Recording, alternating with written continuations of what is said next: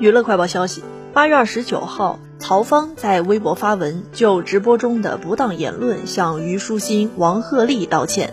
不好意思，给大家添堵了。他表示从来没想过要伤害谁，不管剧里剧外，两位都是好样的。希望大家关注剧的本身。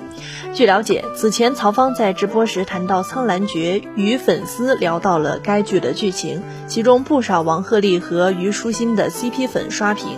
曹芳表示，再刷不相关的人就不礼貌了。随后还在提到新剧情中由虞书欣饰演的小兰花自杀时，曹芳发表了类似“女主死得好”等不当言论，引发了《苍兰诀》剧粉的不满。